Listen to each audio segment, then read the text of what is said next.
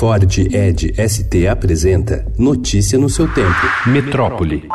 É terapia, sou terapia. É terapia, sou terapia. Casais buscam as plataformas virtuais para discutir relacionamento. O público vem crescendo dentro dos aplicativos que oferecem terapia online. Há aumento de até 33% na procura desses perfis após regulamentação do serviço pelo Conselho Federal de Psicologia, que ocorreu em novembro do ano passado.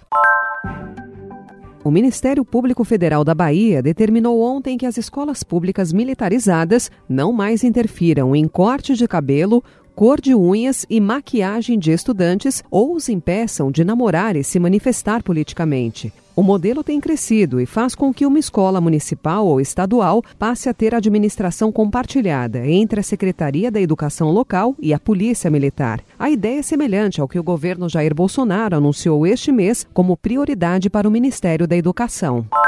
A quadrilha que roubou 720 quilos de ouro do aeroporto de Cumbica, em Guarulhos, na Grande São Paulo, utilizou ao menos cinco veículos e fez oito reféns em dois cativeiros em uma ação que durou mais de 30 horas entre sequestro e fuga. Para a polícia, pelo menos 10 criminosos participaram do crime.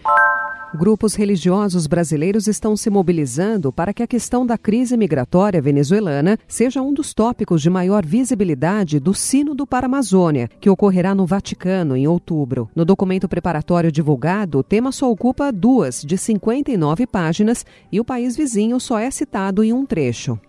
O presidente Jair Bolsonaro defendeu o fim das aulas de direção nas autoescolas. Pelo Facebook, Bolsonaro disse: Eu aprendi a dirigir na fazenda. Né? Com 10 andares eu estava dirigindo trator lá em Eldorado Paulista, na fazenda Quilongose. Eu acho que nem devia ter exame de nada. Tá uma parte escrita apenas, tá certo? E vai para a prática. Não tem que cursar a autoescola, fazer muita coisa, ter aula de uma coisa que já sabe o que vai acontecer. Então, uma prova prática e uma prova escrita ali, teórica, seria o suficiente para tirar a carteira de habilitação. Mas vamos deixar isso para um segundo momento. Especialistas em segurança no trânsito criticaram as declarações. Notícia no seu tempo. É um oferecimento de Ford Edge ST, o SUV que coloca performance na sua rotina até na hora de você se informar.